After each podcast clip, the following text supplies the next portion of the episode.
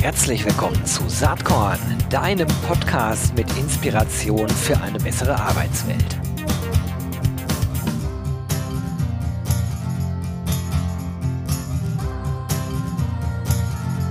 Hallo und herzlich willkommen zum Saatkorn Podcast. Freue mich heute zu, bereits zum zweiten Mal Professor Dr. Katja Nettesheim begrüßen zu dürfen. Hi Katja.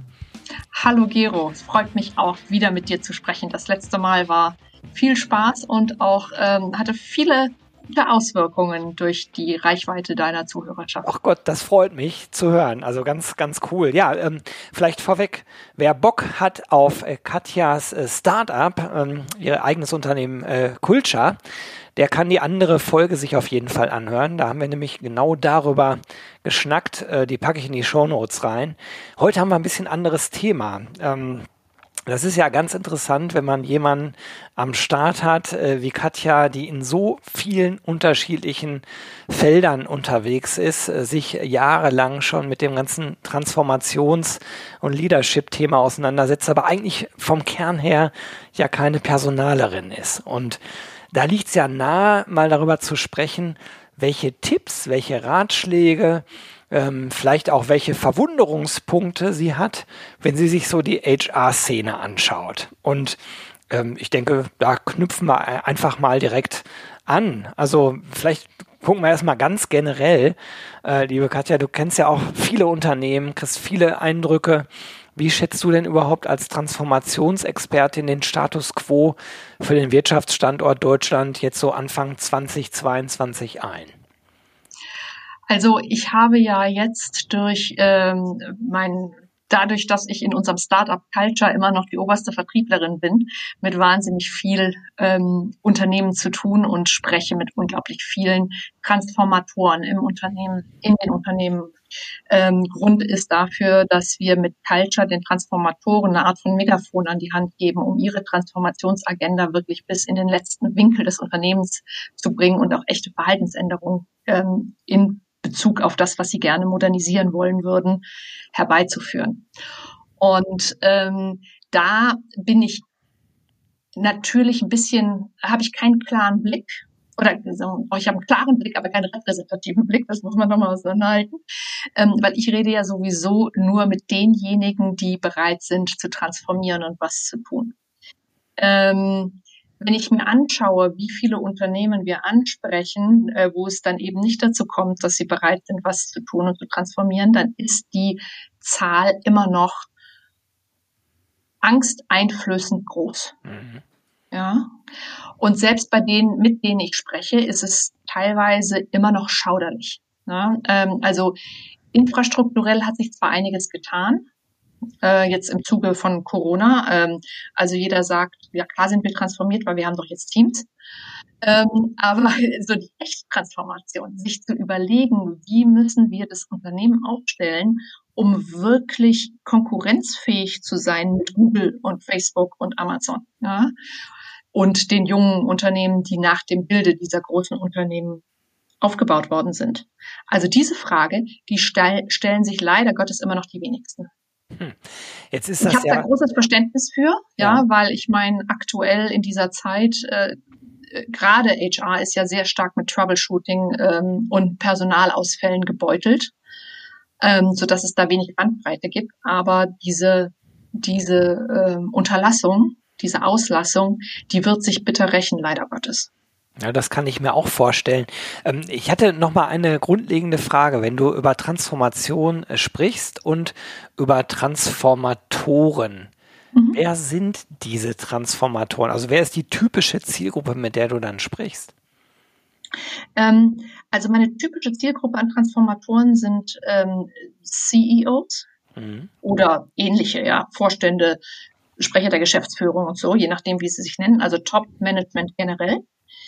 Ähm, dann natürlich die CBOs, die die digitale Transformation zumindest ja in ihrem ähm, Pflichtenheft haben. Ähm, und dann habe ich zunehmend auch, und das finde ich ganz spannend, CIOs. Mhm. Ja, CIOs, die ihre Chance jetzt sehen, ähm, mit Hilfe von digitalen Tools ähm, die Strategie und die Transformation des Unternehmens mitzuprägen. Und das ist für uns eine ganz spannende, wir sind ja ein digitales Tool, von daher ist das für uns eine ganz spannende Zielgruppe und eine Zielgruppe, mit der es auch überraschend viel Spaß macht zu arbeiten. Interessant. Ja. und Einzelne, tatsächlich, um das Bild nochmal abzurunden und niemandem, zu, äh, niemanden äh, auf die Füße zu treten, die haben auch einzelne progressive, vorwärtsgewandte CHROs äh, oder Personalleiter. Aber also im, im Gesamt, in der Gesamtschau eigentlich überraschend wenig.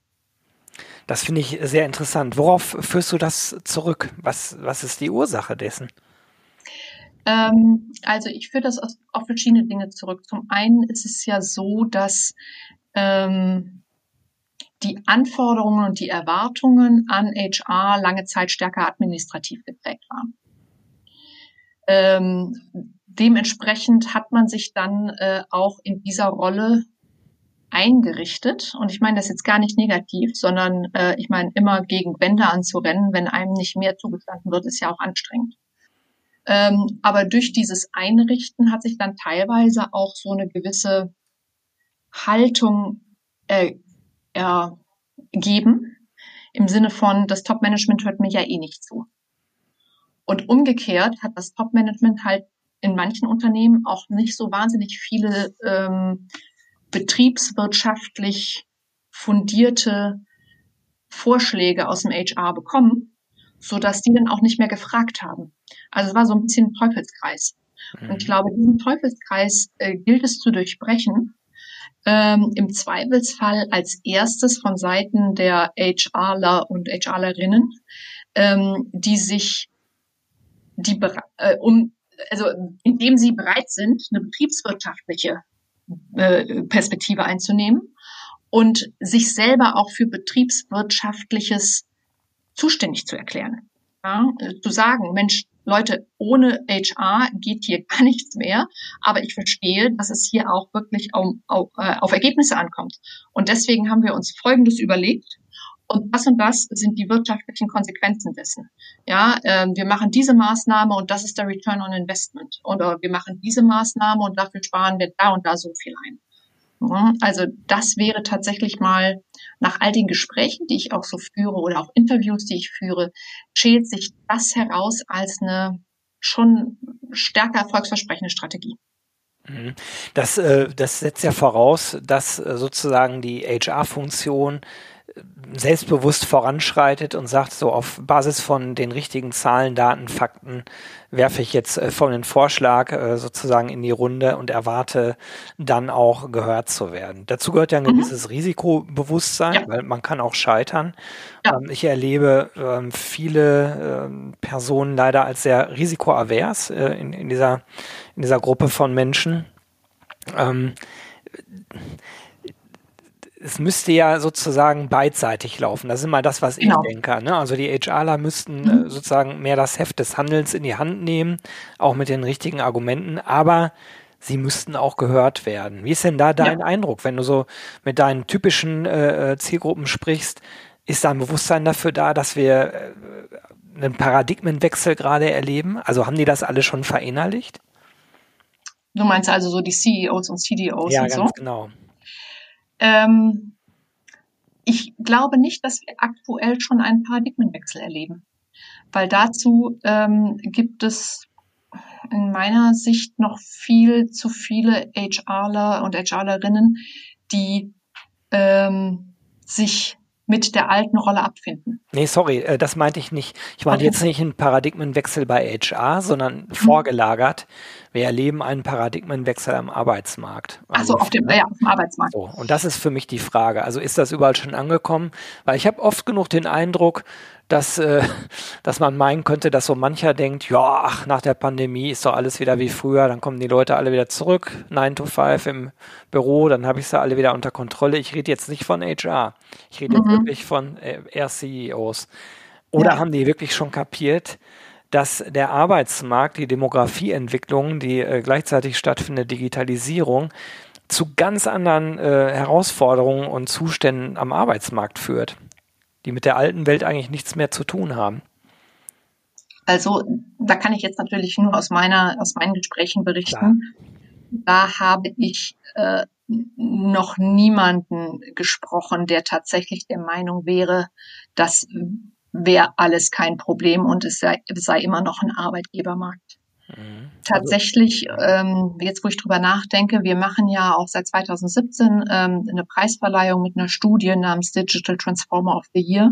Und da haben wir seit 2017 erhoben, was ist, äh, was sind die größten Hindernisse zur digitalen Transformation. Und da ist seit 2017 der Fachkräfte, ja, der Fachkräftemangel, den haben wir da abgefragt, immer unter den Top 3.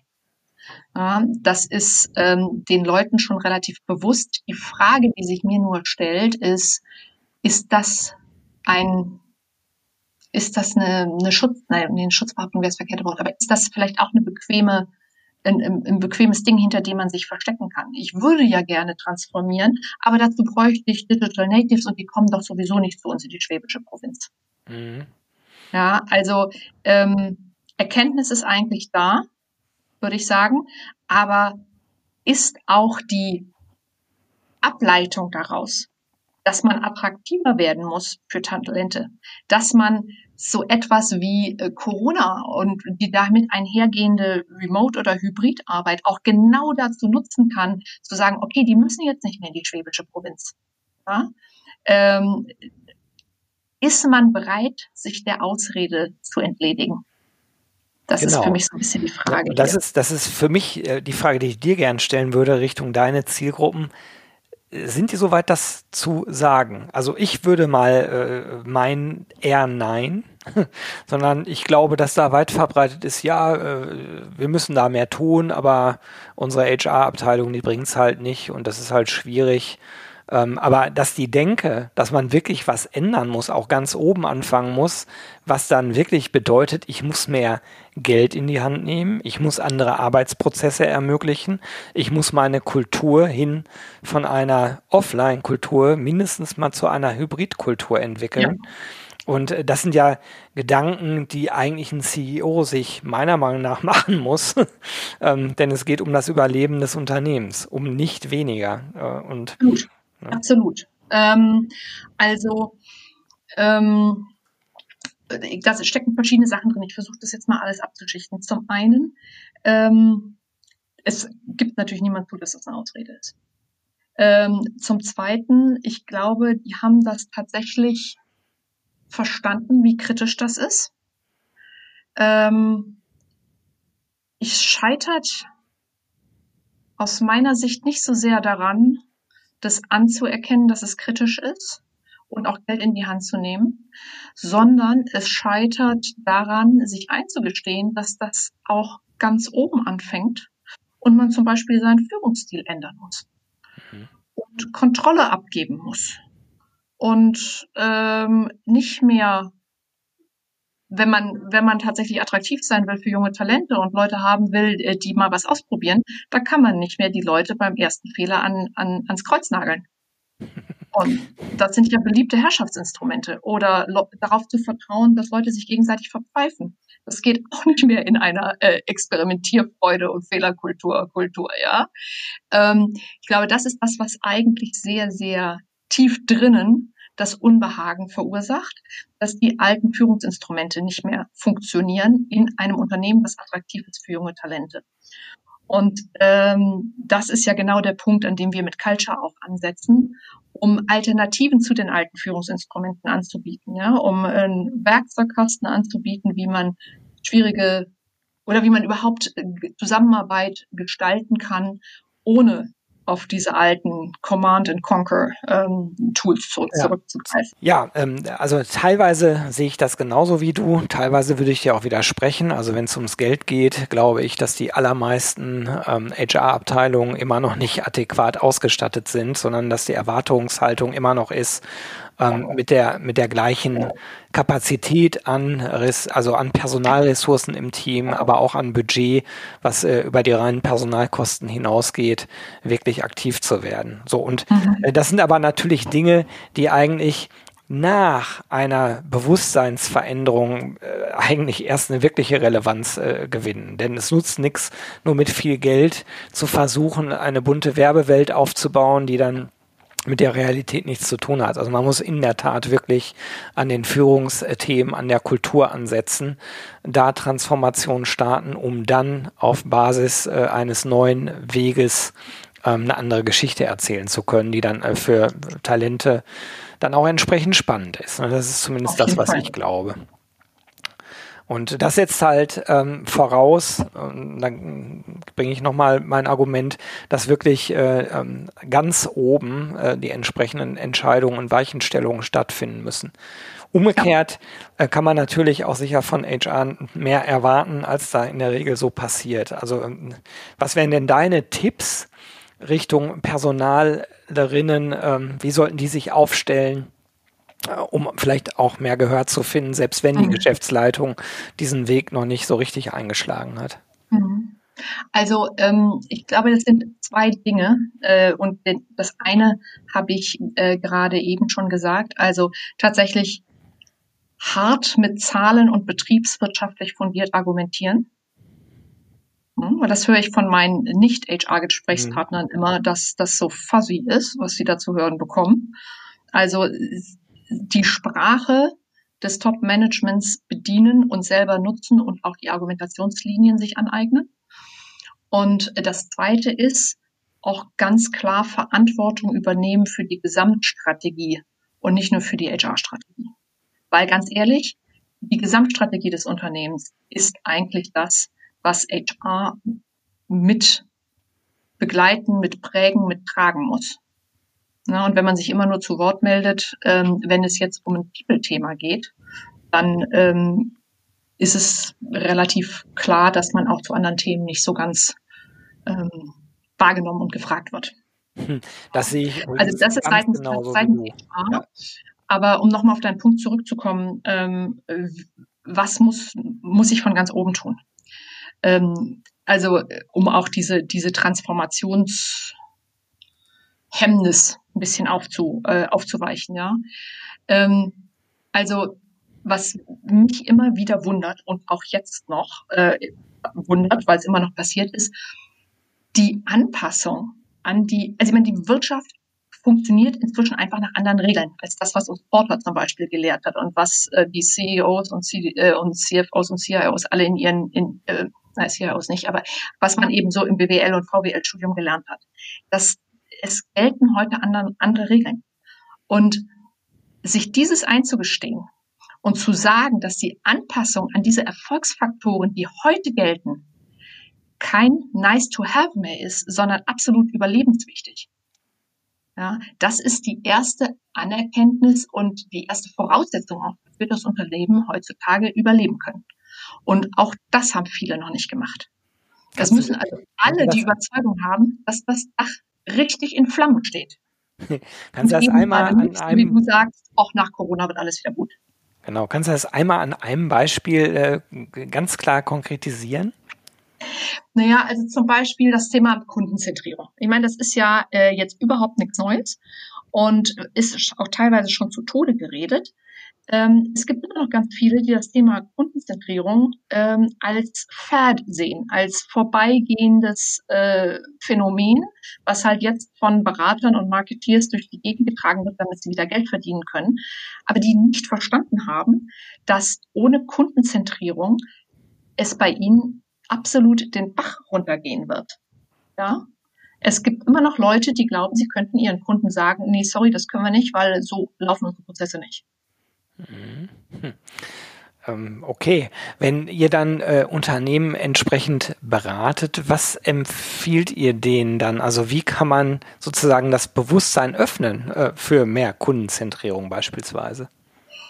Naja, also wir beraten ja jetzt gar nicht mehr so mhm. richtig. Ähm, das habe ich früher gemacht. Ähm, was wir jetzt, äh, also wir haben natürlich in Culture verschiedene äh, Inhalte und Verstetigungsmechanismen, auch zum Thema Kundenzentrierung.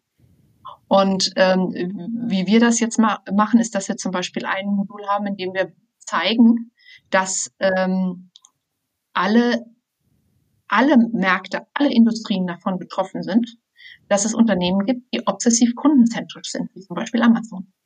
Weil die nämlich jeden Menschen und sei es nur in seiner privaten Eigenschaft als äh, Konsument, äh, versauen, indem sie die Ansprüche an, an, äh, an die Einfachheit des Einkaufens so hochschrauben. Mhm. Und dieser, der jetzt irgendwie mit einem Klick seinen Dienst kauft, muss dann äh, am Montagmorgen 20 Faxe schicken, um ein, äh, ein Kilo Stahl zu kaufen. Da hat der keinen Bock drauf. Ja, das heißt also auch, wenn es sich um ganz unterschiedliche Märkte handelt, äh, ist jeder davon jedes Unternehmen, auch im B2B, davon beeinflusst, was die Big Four vorlegen an Ease of Buying zum Beispiel. Ja, also das legen wir ganz stark da und dann ähm, geben wir konkrete äh, Maßnahmen an die Hand, wie man sich im Gesamtunternehmen und zwar bis in die letzte Ecke tatsächlich kundenzentrischer aufstellen kann und zwar primär, äh, also primär mal Mindset und dann direkt danach auch, was sind konkrete, konkrete ähm, Maßnahmen, die man tun kann am nächsten Tag.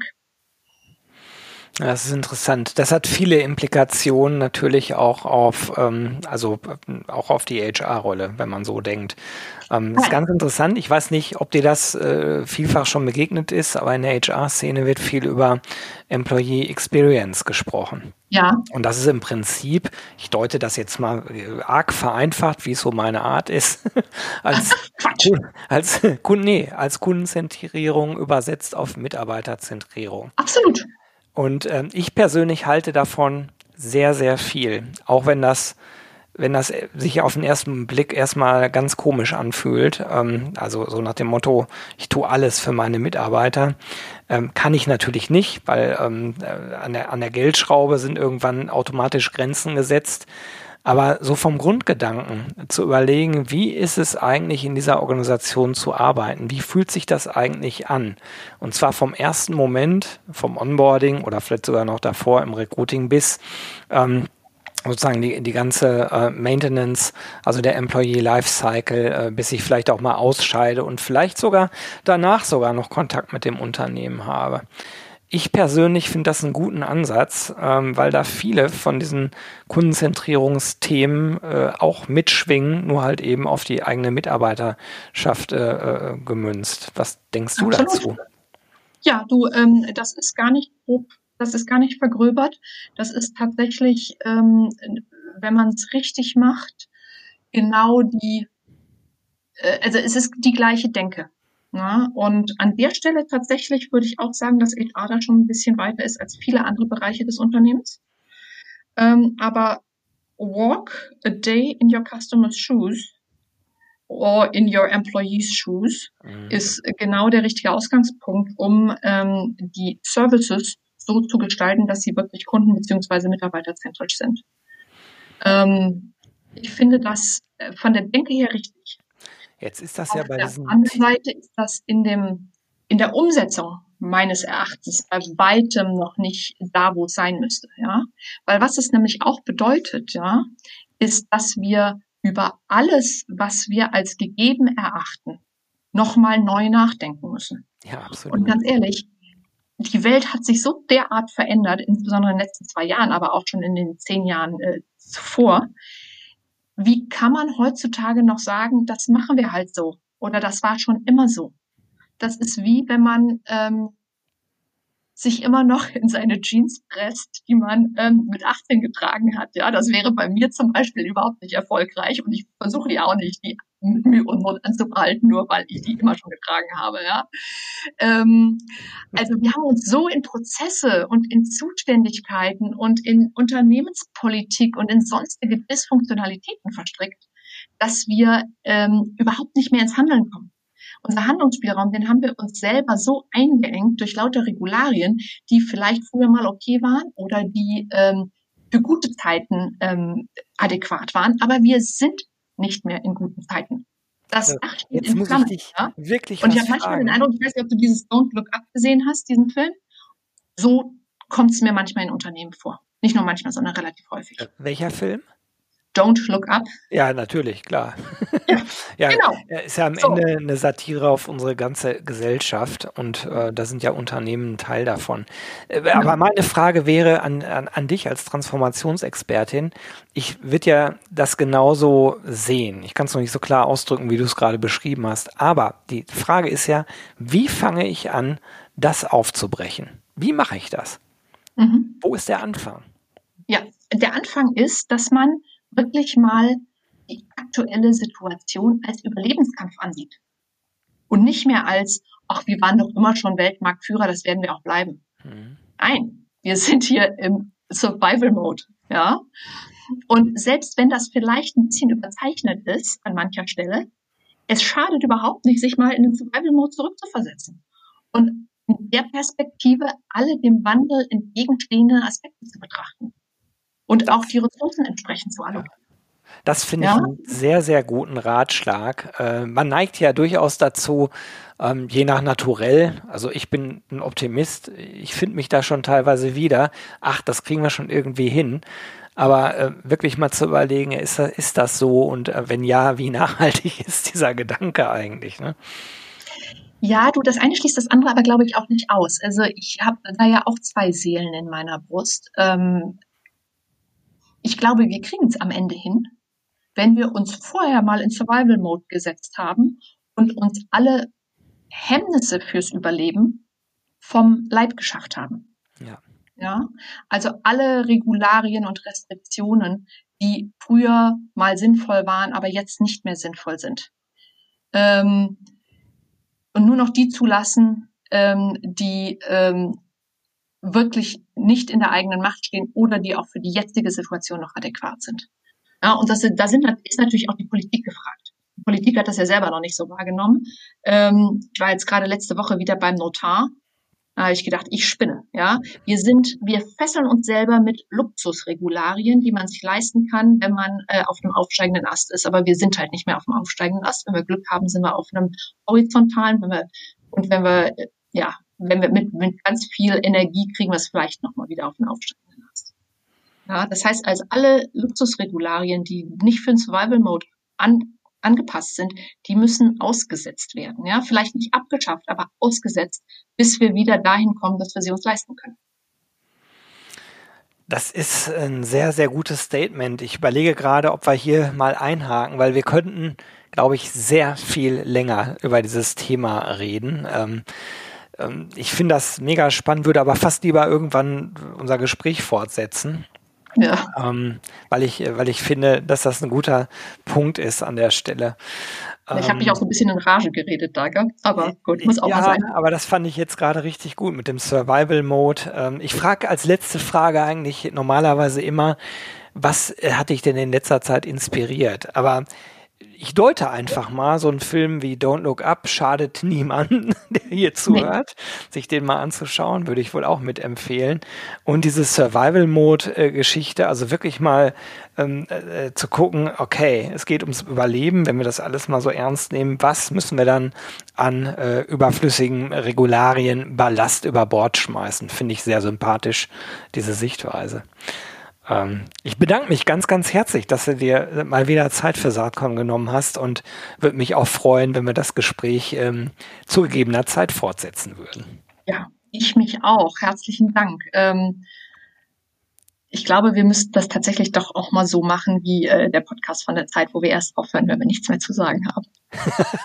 ja, dann würden wir jetzt aber noch lange weiterreden. das stimmt. Dann würde ich mir dann auch langsam irgendwie ein Gläschen Wein holen. Aber ich glaube, das hatten wir das letzte Mal schon. Wir werden langsam als Alkoholiker verschrien hier. Ja, wir haben aber beide Tee vor uns stehen. Das kann ich an der Stelle mal äh, sagen, um der Legendenbildung hier zu widersprechen oder Einhalt zu Und der Legenden, ja, es ist ja auch erst halb sechs, also da ist noch nichts mit Wein. Ähm, nein, es war mir wie immer eine große, große Freude, Gero. Und äh, tatsächlich hoffe ich bald ähm, entweder in diesem Kino oder mal in Real Life auf eine Fortsetzung. Absolut. Also nochmal danke und bis bald, Katja. Ciao. Gerne. Bis dann. Ciao. Jo, das war diese Saatkorn-Podcast-Episode. Wenn du nichts mehr verpassen willst und dich überhaupt für die Saatkorn-Themen interessierst, dann abonnier doch einfach meinen niegelnagelneuen Newsletter. Und dann bekommst du jeden Sonntag frisch alle Artikel, alle Podcast-Folgen Außerdem noch mal eine wöchentliche Kolumne und die Verlosung der Woche in deine Inbox. Musst du natürlich nicht sonntags lesen, geht auch montags oder dienstags. Ich würde mich sehr freuen. Hier nochmal die URL saatkorn.com slash newsletter. Tja, dann bis bald. Ciao.